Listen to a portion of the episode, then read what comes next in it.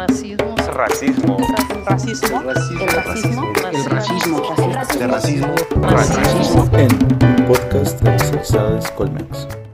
Bienvenidas y bienvenidos a este nuevo episodio de Racismo en. Soy Sebastián Muñoz Pineda, alumno de la licenciatura en Relaciones Internacionales. Yo soy Diego Guzmán de la misma carrera. Este es el podcast del colectivo antirracista Racializades Colmex, el cual es una iniciativa estudiantil dirigida y llevada a cabo por estudiantes del Colegio de México. Hoy hablaremos sobre la lucha antirracista vista desde el activismo mexicano. Para ello, tenemos como invitado a un referente obligado al hablar tanto de racismo como de activismo, José Antonio Aguilar, quien es el fundador y director de Educación contra el Racismo ACE, mejor conocido como Racismo MX, además de contar con un MBA por la Universidad de Essex.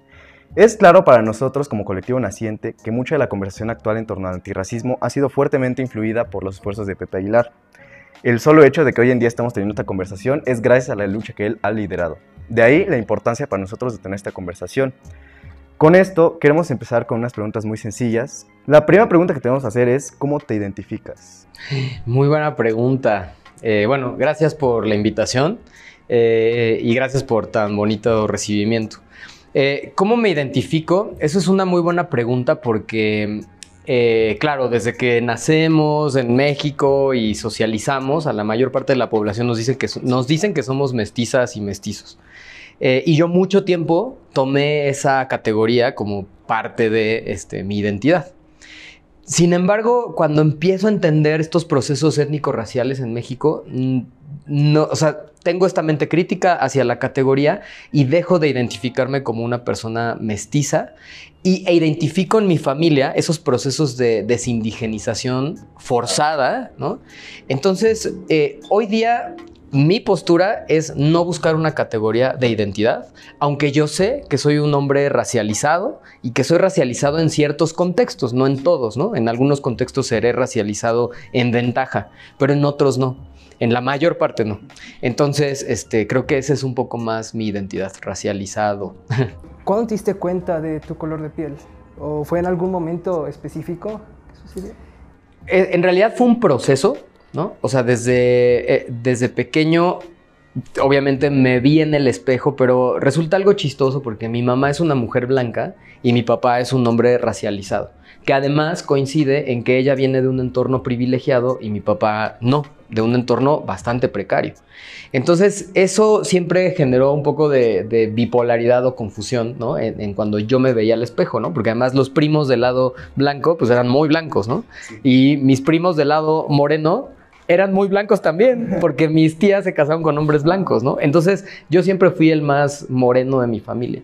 Pero en realidad fue un proceso que yo creo que hasta ya entrados los 30 años, acepté esta, esta parte de mi tonalidad de piel y me empezó a gustar y la empecé a amar, Porque durante los 20, además coincidiendo con que soy un hombre gay, ¿no? Y entonces en el mundo LGBT también hay ciertos estereotipos, el aceptar mi, tono de piel, mi racialidad, pues fue, más un proceso que un momento, ¿no?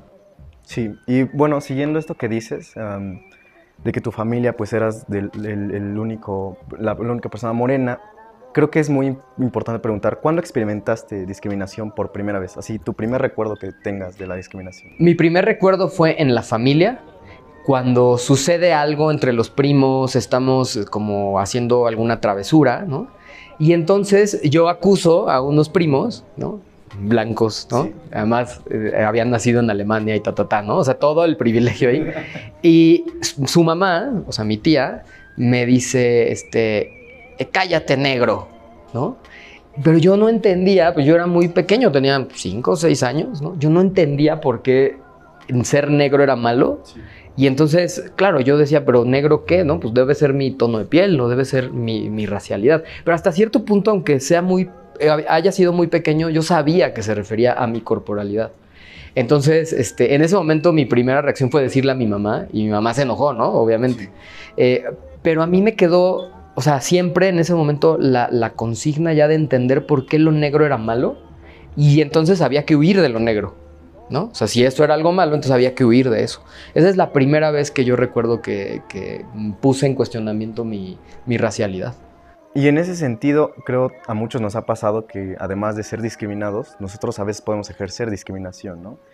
¿Cuál crees o, o en qué momentos has dicho, creo que yo antes ejercí esta discriminación? ¿O en qué momentos tú te ves en ese, en ese papel de ser el que discrimina? Muy, buena, muy buena pregunta porque los sistemas de opresión como el racismo y otros generan muchas opresiones internalizadas. O sea, aunque seamos personas racializadas, internalizamos esa opresión y muchas veces la replicamos. Entonces, totalmente, eh, yo no soy la excepción, ¿no? A mí me ha pasado mucho, sobre todo porque en mi proceso familiar hubo un, proceso de movilidad social ascendente. O sea, mi papá, a pesar de venir de entornos precarios, pues le fue muy bien en la vida, ¿no? Entonces, eso hizo que mi familia se posicionara en espacios de clase media, media alta, y estar expuesto a esas, eh, digamos, esas élites blanqueadas hace que cuando yo vuelvo a el lugar de origen de mi papá, con la familia de mi papá, en la colonia donde él creció, pues yo sentía un rechazo constante, ¿no? Un rechazo constante hacia los usos y costumbres,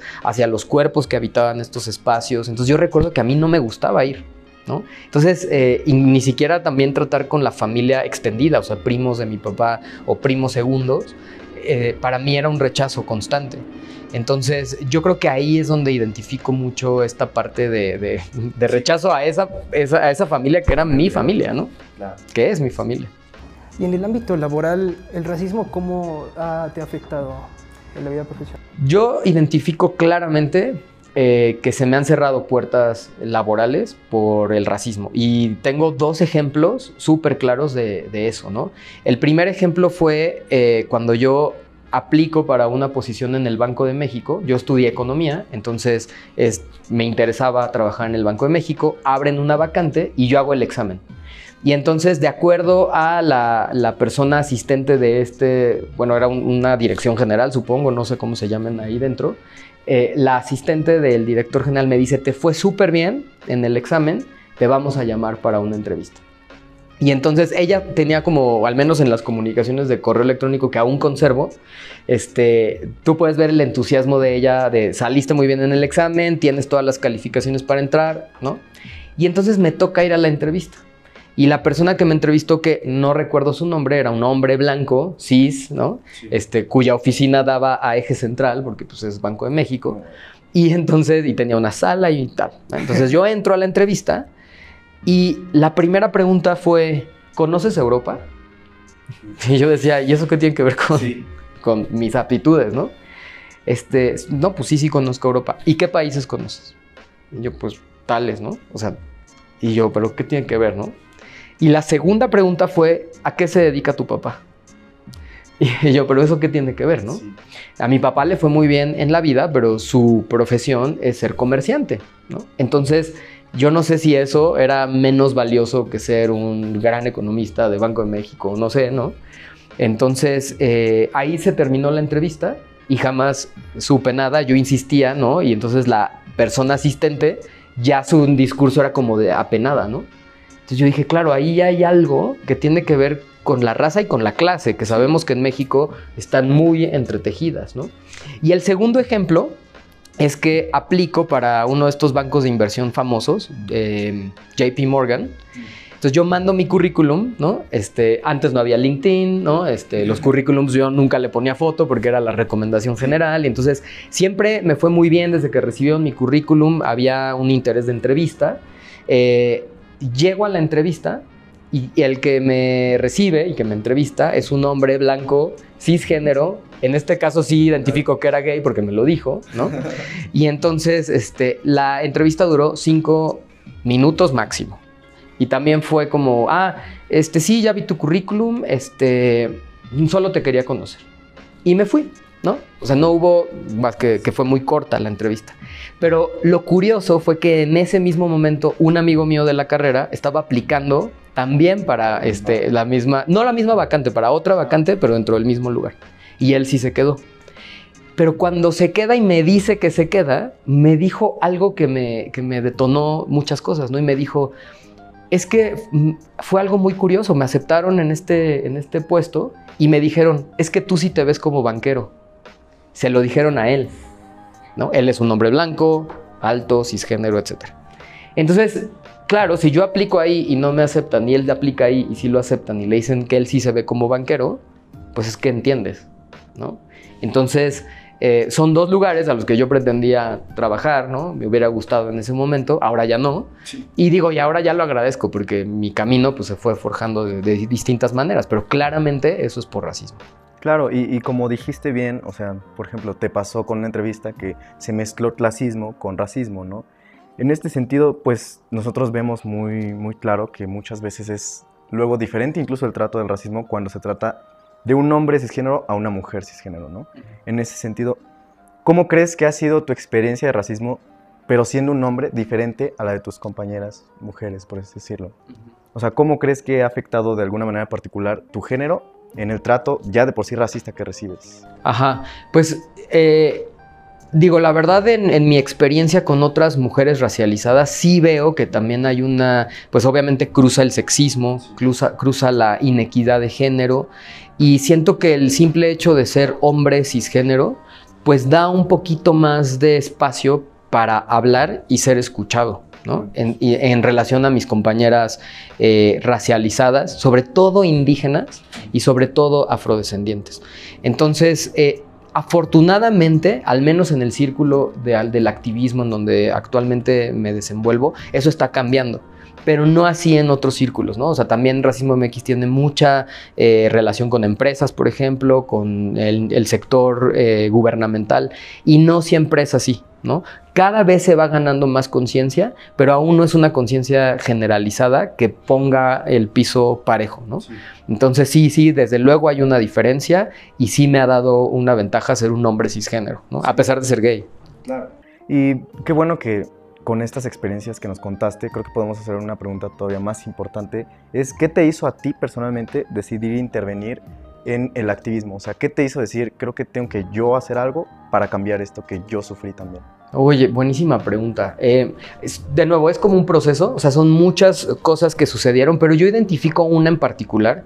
Eh, todas estas experiencias de racismo, desde la familia, desde lo profesional, lo social, ¿no? Sí. O sea, que vas al antro y no te dejan entrar, dentro de la comunidad LGBT que se vive racismo también, en, en las relaciones amorosas, ¿no? Porque el racismo no, no, es que no exista en esa esfera, ¿no? También condiciona muchas veces qué pareja quieres o qué pareja a ti te, le gustas, ¿no? Entonces, entonces, todo esto pues se fue haciendo como parte del catálogo de mi vida pero cuando estudié la maestría en Inglaterra, eh, hubo un momento en que me invitan a coordinar un encuentro de, emprendimiento en Sudáfrica. Entonces eh, estuve un tiempo en Sudáfrica y Sudáfrica es un país donde hablas de racismo todo el tiempo, porque se ven, las heridas están ahí abiertas, ¿no?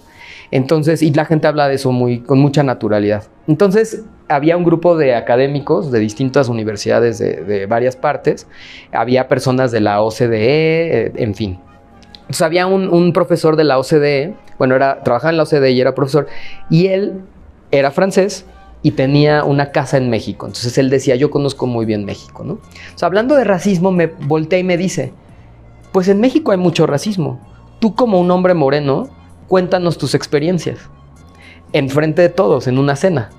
Entonces, claro, en ese momento fue como una cubetada de agua fría porque yo dije, este hombre, ¿cómo sabe mis secretos? ¿No? O sea, porque, eh, o sea, ¿cómo sabes que yo he vivido eso, no? Pues claro, porque lo ve en mi cuerpo y sabe, conoce México, él como un hombre blanco que viene y atestigua eso, pues se le hizo muy natural preguntármelo. Pero para mí fue como si me sacaran del closet una segunda vez. Entonces yo creo que en ese momento yo negué que yo hubiera vivido racismo. Y eso me dolió muchísimo porque de por sí las experiencias de racismo duelen y luego negar eso enfrente de varias personas. Yo me fui a mi hotel esa noche y dije, no mames, ¿por qué lo niego? ¿No? ¿Por qué me rehuso a aceptar que he sufrido este dolor? No, o sea, como que eso me dio el coraje para decir, ahora tengo que hacerlo a la triple potencia, ¿no? Entonces, este, ahí es donde empieza un poco esta, esta aventura de racismo MX. ¿Y qué, qué, otros países a los que hayas estado piensas que también se sienten muy... O sea, quizás no similar, porque pues sí, lo, lo de Sudáfrica es un, un, caso muy, muy particular, pero ¿qué otros sientes que ha sido así? Mira, yo creo que... Eh, pues yo viví en Inglaterra, entonces te puedo hablar de primera mano de, de, Inglaterra, ¿no? O sea, a mí me sucedieron también cosas de racismo en Inglaterra y además vivir ahí, pues las personas inevitablemente hablan de eso, también porque hay mucha migración. Hay una, una comunidad india muy grande, este, africana, latina, pues no tanto, pero también existe. Y entonces las personas hablan mucho de estos fenómenos migratorios. Y yo tenía eh, compañeros y compañeras eh, blancos británicos que decían, no, este, estas personas vienen y se quieren quedar y ya no nos alcanza para mantener a todos. Y había mucha queja de la migración. Este, y a mí una vez en un tren, este, pues voy platicando en inglés con otra amiga, ¿no? Que, que era de Malasia y ella también en inglés, hablando de millones de cosas. Cuando llegamos a la estación, una señora blanca se acerca conmigo y me dice, go back to your country, regrésate a tu ¿En país, serio? ¿no?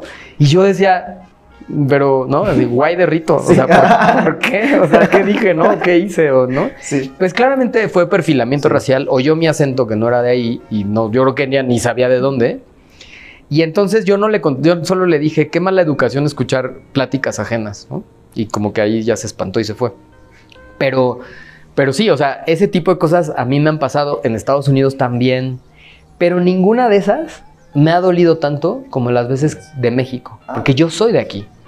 O sea, yo no, no, no, no he migrado a ningún lado y no tiene nada malo migrar, pues, pero me refiero a que mi familia es de aquí, yo nací aquí y aquí es donde vivo racismo. O sea, puedo entender otros procesos en otros países, no los justifico, pero los entiendo. Pero que yo o una persona como yo viva cierta discriminación racial en nuestro país, sí se me hace inaudito, ¿no? Y eso que yo tengo un cierto nivel de privilegio que hasta cierto punto blinda este, mis sentires eh, y mis oportunidades, ¿no? Que a pesar de que no se me han cerrado puertas, pues tampoco me ha impedido este, hacer cosas en la vida, ¿no? Pero no me imagino cuando haya otras personas que vivan esto y que no tengan ese blindaje social, ¿no? Entonces, por eso el tema del racismo es importantísimo. Bueno, ya que cuando tomaste la decisión de intervenir, ¿cuáles fueron los primeros pasos que diste en, en esta lucha del antirracismo? Ah, pues muy interesante. Hay una parte de mí, aunque yo soy economista y tengo esta maestría en negocios porque me, me encantan las mates y todas estas materias, hay una parte de mí que es naturalmente comunicador. Yo, de hecho, antes de- del proyecto de Racismo MX y antes de ser funcionario y tener varios proyectos, tuve una revista abiertamente LGBT. Fue la primera revista LGBT que se imprimió en México y que se vendía en Sanborns, en tiendas Vips, incluso la llegamos a vender en España. Entonces fue un proyecto bien bonito, muy grande, pero fue como una estrella fugaz, ¿no? Y entonces ese, ese proyecto, digamos, me dejó mucho aprendizaje con respecto a la comunicación y los medios, que, que son temas que me gustan. Entonces mi primera reacción fue, voy a estudiar racismo y lo voy a hacer un documental. O sea, quiero que eso se vuelva una historia para contar, que las personas puedan ver en una plataforma de streaming o en el cine y que tengan las herramientas mínimas para entender cómo es el racismo en México. Entonces empecé a escribir el guion y le puse de título al documental Racismo MX, ¿no? O sea, ese título es el, el mismo nombre de la organización porque lo que pretende es, es acentuar que en, en México hay racismo.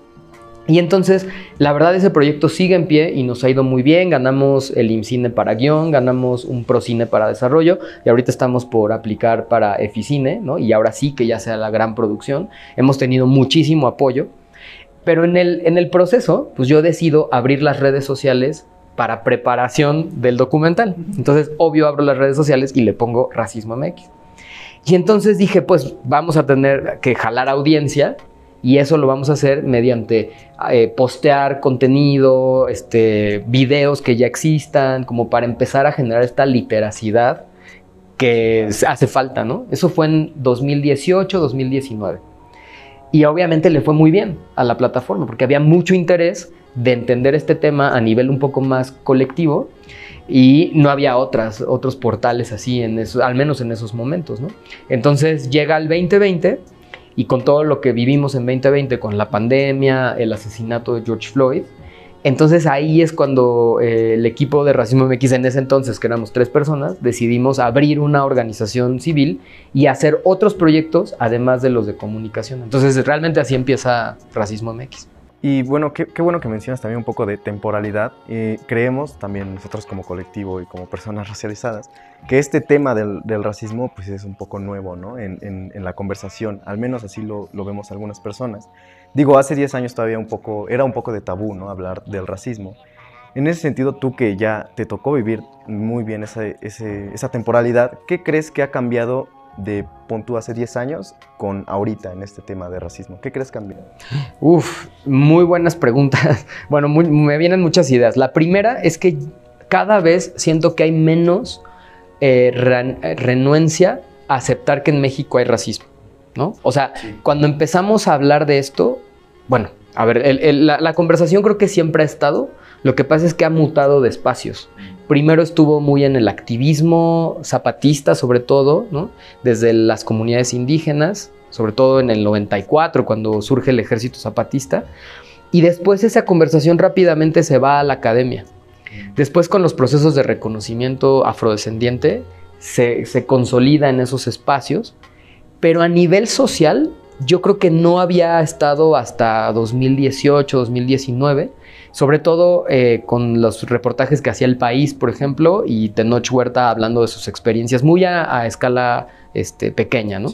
Entonces, primera cosa, que México ahora es menos renuente a aceptar que es racista. Dos, a entender que el racismo es un fenómeno, un problema que no solamente afecta a personas indígenas y afrodescendientes, que también es otra idea que mucho tiempo se vivió en México, ¿no? Eh, racismo solamente contra los negros, racismo solamente contra los indígenas. Y con los indígenas había un tema, ¿no? Porque como estamos en esta idea del mestizaje, pues en realidad era casi como que pues eres indígena porque quieres, ¿no? O sea, mañana puedes dejar de serlo y ya se acabó, ¿no? Eh, y como en México no hay negros, pues entonces no hay, no hay racismo, ¿no? Entonces, hoy día ya entendemos que el racismo también afecta a cuerpos racializados con independencia de su identidad étnica, ¿no? O sea, hay personas que no se reconocen afro o no se reconocen indígenas o estamos en el espectro mestizo, entre comillas, y hemos vivido discriminación racial, no necesariamente por pertenecer a estas identidades fijas, ¿no? Entonces, se, ya se comprende que es un problema mucho más grande del que, pues, del que eh, eh, se pensaba antes, ¿no? Y yo creo que una tercera es justamente las narrativas que se han hecho nuevas, ¿no? Por ejemplo, el surgimiento de la categoría Prieto, que típicamente había sido como una ofensa o este espacio negativo, y ahora se ha tomado como una bandera de reivindicación de las personas, ¿no? Entonces, creo que eso también eh, es una oportunidad para poner el tema sobre la mesa, no sin tampoco los, los, la crítica que pueda haber sobre esa categoría, ¿no? Porque ya sabemos que crear categorías nuevas, pues es, es problemático en algunos momentos, ¿no? Qué, qué bueno que también mencionas eso. En, en ese sentido, ¿tú encontrarías, sé que es un poco difícil la pregunta, pero encontrarías algún momento seminal en, en el que digas, a partir de esto quizás explotó eh, esta conversación en México? Digo, no podría atreverme a decir otro, ¿no? Pero yo podría decir, no, tal vez George Floyd fue un aspecto que hizo explotar, ¿no? Pero aquí en México, ¿qué crees que pudo haber pasado? Si lo encuentras. Sí, yo encuentro tres. De, de nuevo, es como un proceso, pero sí encuentro tres hitos en estos últimos 10 años, quizás. El primero es eh, a nivel mediático, voy a, no, no, me voy a ir a la parte académica, sí. podemos hablar si quieren de eso también a, al rato, pero a nivel mediático, la primera yo creo que fue el video de los niños cuando están eligiendo un muñeco, ¿no? Ese fue una campaña de CONAPRED en 2013 y creo que dio mucho de qué hablar. ¿no? Este, ponía, o sea, era muy doloroso ver el video. Este, además era una campaña desde el Estado, ¿no? Este, entonces creo que eso fue un primer nodo de conversación. El siguiente nodo de conversación fue en 2017 con la publicación del módulo de movilidad social del INEGI, en donde el doctor Patricio Solís de aquí del Colmex estuvo muy involucrado. Y el tweet que lanza el entonces presidente del INEGI, eh, Julio Santaella, en donde dice que las personas de piel más clara son jefes, directores, en fin, y las personas de piel oscura son artesanos o personal de apoyo, hizo toda una controversia porque lo que pretendía este tuit era describir los resultados del módulo, pero lo hacía de una manera, de nuevo, como replicando estereotipos. Entonces abre mucho la conversación y se vuelve a poner eh, sobre el tema. Y en un tercer lugar, yo creo, y ahí pues me voy a echar un cebollazo, un propio cebollazo, pero creo que fue el debate que hubo con Chumel Torres, Tenoch Huerta, Maya Zapata y todo en Racismo MX, ¿no? Eh, porque es justamente cuando ya la sociedad mexicana tropicaliza el tema del racismo que justamente un mes antes se había abierto en Estados Unidos con el asesinato de George Floyd. Entonces quisimos este, traerlo, ¿no? Y lo que ocasionó que Conapred hiciera este debate, que al final ya no se hizo, y que después me buscan para Racismo MX para llevarlo a cabo, ¿no? De este lado, y se lleva a cabo. Entonces, hasta la fecha ha sido el conversatorio más visto durante la pandemia, y pues obviamente generó una serie de reacciones múltiples. Ujú. Bueno, ya. Este, qué bueno que nos mencionas lo de la polémica con, con ciertas reuniones con el Chumel Torres. ¿Qué, qué pasó? O sea, ¿qué, qué sucedió más ahí? Porque pues muchos vimos en Twitter, ¿no? Esta conversación. Entonces, pues queríamos saber cómo, qué pasó. ¿Qué pasó? Bueno, para, para que sepan, todo surgió aquí en el Colmex. el Colmex es culpable de todo esto. No, lo que pasa es que en 2019, eh, justo el doctor Patricio Solís se acerca a Racismo MX y justo habían publicado la Proder 2019, que ustedes saben que fue una encuesta enorme, que además se usó el colorímetro y hubo resultados no muy diferentes a los que ya sabíamos, sino simplemente confirmando pues este aspecto estructural del racismo. Entonces, eh, pero a la par del PRODER, pues se hizo un levantamiento de aproximadamente 500 testimonios. Entonces, Patricio lo que hace es invitar a Racismo MX a hacer una colaboración con el Colmex y hacer una campaña que se llamó Hablemos de Racismo, en donde varias figuras públicas leían eh, algunos de los testimonios recogidos en la encuesta.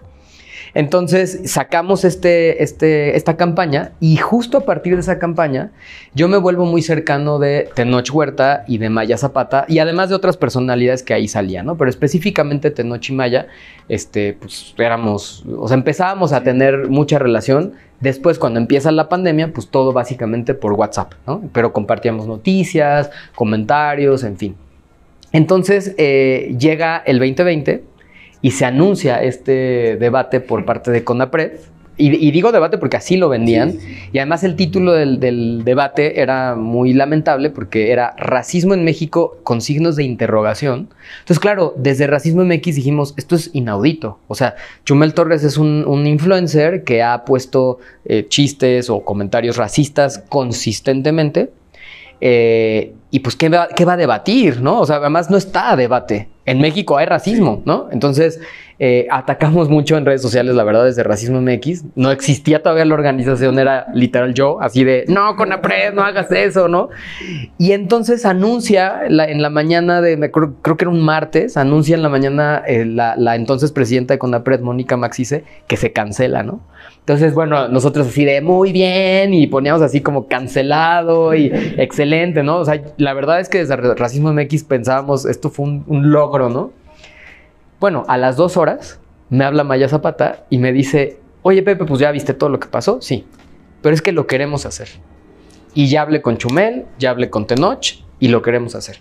Y entonces queremos que sea en Racismo MX. y yo así de, no, o sea, ya me cayó el chagüistle. O sea, yo estaba todo ahí atacando este evento y ahora...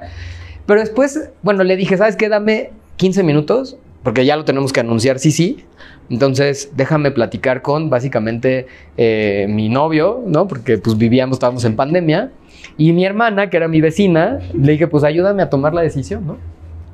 Entonces vimos pros y contras, pero la, principal razón por la cual aceptamos es porque que un evento así se lleve a cabo, o sea, patrocinado por CONAPRED, eh, decía mucho, ¿no? O sea, es el Estado legitimando ciertos discursos y poniendo en tela de juicio si existe o no el racismo en México. Ahora, si se hace en racismo MX, mi condición fue, no vamos a hablar de racismo, ¿no? Porque Chumel no va a venir a mí a explicarme qué es racismo, ¿no? Sería más bien al revés. Pero sí me puede, él sí puede hablar desde los medios de comunicación, desde el humor y desde cómo se replican estereotipos. Eso sí me lo puede decir. Entonces vamos a ponerle al evento, el racismo no es un chiste, ¿no? El racismo en los medios de comunicación y ahí sí podem- podemos debatir sobre qué han hecho los medios de comunicación con respecto a esto. Órale, va. Y entonces lo anunciamos y de nuevo pues ha sido uno de los eventos más vistos en pandemia, ¿no? Tuvimos 25 mil personas conectadas simultáneamente y ha llegado a más de un millón de personas ese conversatorio. No, sí fue entonces muy vistoso. Sí, sí. Ya que conectado con esto, mm, el movimiento está llegando a, a- a muchas partes, pero ¿qué es lo que falta todavía para que siga avanzando esta lucha? Eh, sí, falta, yo identifico que falta dar el salto de lo narrativo a lo estructural. O sea, eh, creo que la batalla narrativa no pienso que se ha ganado, pero sí hemos tenido ya espacios muy concretos que hemos ganado, ¿no? Tanto en, decir, bueno, México es racista, este, en México se vive un- una discriminación racial generalizada, o sea, eso se ha ganado a nivel, narrativo, pero eso cómo se traduce en cambios estructurales, o sea, cómo una empresa puede generar políticas para no replicar el racismo al interior y al exterior. Cómo el Estado puede analizar sus, sus normas para ver en qué está replicando o no. ¿no? Y creo que una muestra de eso es el actual, la actual administración. La actual administración ha sido muy abierta en cuanto al tema del racismo, lo- el mismo presidente lo ha dicho en, en sus conferencias, incluso en el grito del 15 de septiembre, eso está muy bien. Pero eso cómo se traduce en que eh, no haya prácticas racistas, por ejemplo, en el tema migratorio. Cómo no haya prácticas racistas en el tema de salud o de educación. O sea, yo creo que falta eh, realmente ahora sí hacer la chamba de los cambios estructurales. O sea, pasar de la narrativa a lo estructural. Eh, Cambiando un poquito de tema, pero sin despegarnos tanto, ¿qué, ¿tú qué piensas de qué manera está unido este movimiento con otras luchas sociales como el movimiento feminista o la comunidad LGBT? ¿Cómo- ¿Cómo van de la mano en, en su actuar? Mucha, mucha. O sea, la visión de Racismo MX y creo que de muchas colectivas que, con las cuales compartimos el espacio tienen una visión interseccional. O sea, es decir, no se puede luchar en contra de un sistema de opresión si no a la vez eh, te opones a otros sistemas de opresión. En específico, por ejemplo, la equidad de género, en específico la lucha por los derechos de las personas LGBT, pero en particular de las personas trans y no binarias y también en contra del capacitismo, de la gordofobia. ¿Por qué? Por una razón súper importante, que es todos estos eh, sistemas de opresión tienen un origen colonial eh, similar, ¿no? O sea, todas estas, estas eh, opresiones vienen de una idea de qué, cómo puede ser un cuerpo, qué es un cuerpo sano, qué, qué géneros debe tener el cuerpo, ¿no? Cómo debe pensar, qué es un cuerpo sano, ya, lo dije. En fin, todas estas violencias tienen ese origen colonial. Entonces, es incongruente oponerte al racismo, pero replicar discursos homofóbicos, transfóbicos, gordofóbicos, capacitistas. Entonces, eh, por ejemplo, en Racismo MX es una organización que está formada por personas diversas, ¿no? Hay personas adultas, también hay personas de la comunidad LGBT, hay personas eh, indígenas, eh, en fin, hay una multiplicidad de identidades. Hay mujeres que se dedican al tema de la equidad de género y hay personas eh, que hemos estado en la lucha LGBT también. Y eso lo compartimos de nuevo con otras este, colectivas. Entonces, para, es fundamental para un movimiento antirracista tener esa visión interseccional. Mm, Y creo que nosotros sí podemos como concluir, ¿no? Que el movimiento antirracista puede que siga un, un poquito en esta fase inicial, ¿no? Tal vez. En ese sentido, ¿por qué crees que hayan ciertas divisiones en nuestra lucha.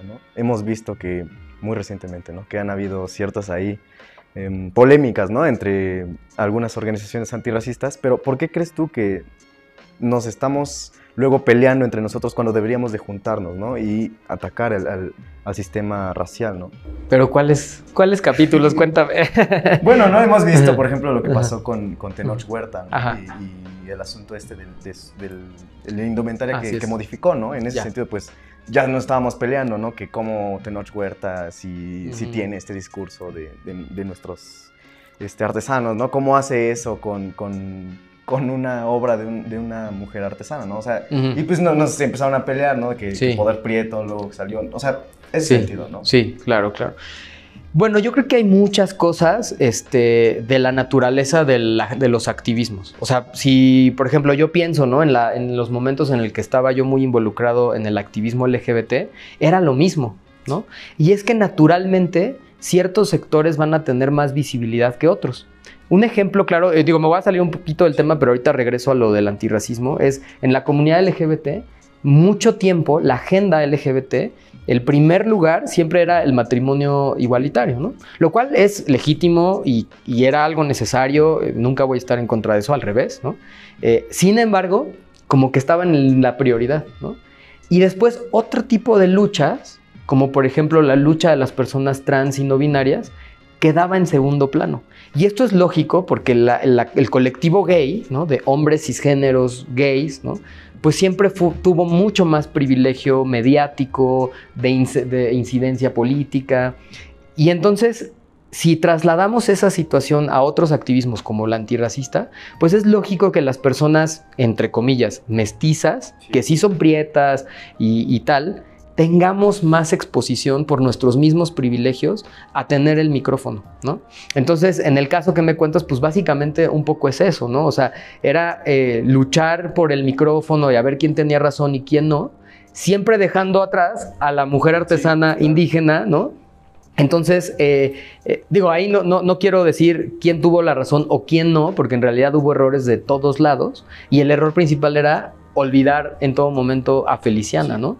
Entonces, que es, que es la artesana que hizo la capa. Entonces, eh, creo que uno tiene que ver con los privilegios de, que hay, pero también tiene que ver con eh, ciertas identidades que se toman como únicas y verdaderas, ¿no? O sea, si yo soy una persona que me identifico como, como afrodescendiente, inmediatamente me cruza el, el racismo y entonces tengo el monopolio de decir, yo sé lo que es el racismo y por lo tanto tú no, ¿no? O si soy una persona indígena, entonces yo he sufrido más que tú, ¿no? Y no necesariamente es, es cierto, ¿no? O sea, justamente las relaciones étnico-raciales de nuestro país han puesto a personas que no tienen una identidad definida en una precariedad enorme, ¿no? Simplemente si vamos a la periferia de la ciudad, pues no vamos a encontrar personas que se identifiquen como indígenas o afrodescendientes, pero que son prietas y que obviamente viven racismo, ¿no? Entonces, eh, no quiero caer en el discurso de estas personas libertarias de que la identity politics, pero sí es cierto que hay que entender la- a la identidad en su justa dimensión. La identidad ni te condiciona a, vivir ciertas opresiones en, todo momento, algunas veces sí, ¿no? O sea, no quiero tampoco decir, no es cierto. En algunos momentos sí y en algunos momentos no. Pero esa apertura para debatir esto no siempre se tiene. Sobre todo si a lo mejor yo me identifico como afrodescendiente, pues obviamente he vivido en esta identidad toda mi vida y voy a apelar porque esa identidad es la que me ha hecho vivir racismo, ¿no? Te digo, no necesariamente es que no sea el caso, pero también hay otras este, eh, formas de no identidad que te exponen al racismo. Entonces creo que también eso es un poco la fuente de, este debate, ¿no? De, hay mucha también, el, am, le llaman las Olimpiadas de la opresión, ¿no? Entonces yo por ser esto, y entonces voy a sufrir más que tú, y entonces por lo tanto tengo más derecho a hablar que tú, y entonces se vuelve ya más una competencia que en realidad vamos a ir todas y todos y todes en contra de un, sistema, ¿no? Ok, listo. Y por último, nuestra última pregunta. ¿Por qué la sociedad mexicana es eh, renuente a aceptar el movimiento antirracista? Pues yo creo que por muchas razones. Una de ellas es que duele aceptar que existe racismo. Porque claro, al decir que existe racismo, nos obliga a vernos a nosotras mismas, ¿no? O sea, de decir, si existe, entonces lo he vivido. Y más del 80% de la población en México tenemos tonos de piel oscuro. Entonces, de alguna manera, hemos podido, eh, eh, o sea, sabemos qué es el racismo y sabemos que lo pudimos haber vivido. Entonces, eso ya de entrada es muy doloroso. Y la otra también es porque incomoda a los privilegios. Es decir, luchar en contra del racismo no solamente se queda en el tema de, ay, deja entrar a todas las personas al Sonora Grill y que no te importe si te sientan aquí o allá, ¿no? O sea, sí, eso es racismo, claro, que es parte de todo un sistema, pero no se queda ahí, ¿no? Tiene que ver con la distribución de los recursos, tiene que ver con las relaciones desiguales de poder, ¿no? Entonces, estar en contra del racismo nos obliga a todas y a todes a cuestionar el sistema económico, nos obliga a cuestionar cómo está conformada la sociedad mexicana. Y eso entonces ya no está tan padre, ¿no? O sea, está bien padre poner mi cuadrito negro cuando muere George Floyd y Black Lives Matter, eso está de pelos. Pero ya cuestionarme por qué ciertos cuerpos ocupan ciertos espacios, como por ejemplo en los medios de comunicación, o por qué ciertas personas tienen acceso a ciertos eh, beneficios económicos, ¿no? o a relaciones, o a entrar a universidades. Entonces eso ya no está tan padre. ¿no? Yo creo que eso incomoda mucho, pero yo pienso que como activistas antirracistas tenemos que tomar esa bandera de incomodar en los espacios que ocupemos. O sea, ninguna cosa que haga el movimiento antirracista se debe desacreditar, ¿no? Porque luego hay banda que dice, no, estos de que luchan por la representatividad en medios, no, no es tan importante. Lo que importa es la lucha territorial. No, la apropiación cultural es lo que hay que luchar. Lo que los que tienen este, con juventudes, eso no importa. Todo importa. Tenemos que incomodar en todos los espacios en los que estemos. Entonces, pero a tu pregunta, pues obviamente eso no le gusta a la gente, ¿no? Porque también siento que un poco la cultura mexicana es un poco aver- a- aversa al conflicto. Pero pues ser activista implica un poco de repente confrontar y estar en conflicto, ¿no? Lo que tenemos que hacer es buscar soluciones también. No, pues la verdad, muchísimas gracias, querido Pepe, por, por compartirnos tanto tus experiencias personales como tus experiencias en el activismo. Creemos que son muy valiosas para nosotros como colectivo, como para quienes nos estén escuchando y, y sepa pues qué tenemos que hacer, ¿no? Queremos agradecer al resto de miembros racializados por la grabación, edición y promoción de este podcast, además de a nuestro amigo Jere de Poder Prieto por auxiliarnos en la producción. Por último, les invitamos a seguirnos en todas nuestras redes sociales para estar al pendiente de las actividades que llevamos. Asimismo, extendemos esta invitación para apoyar el resto de organizaciones estudiantiles del Colegio de México.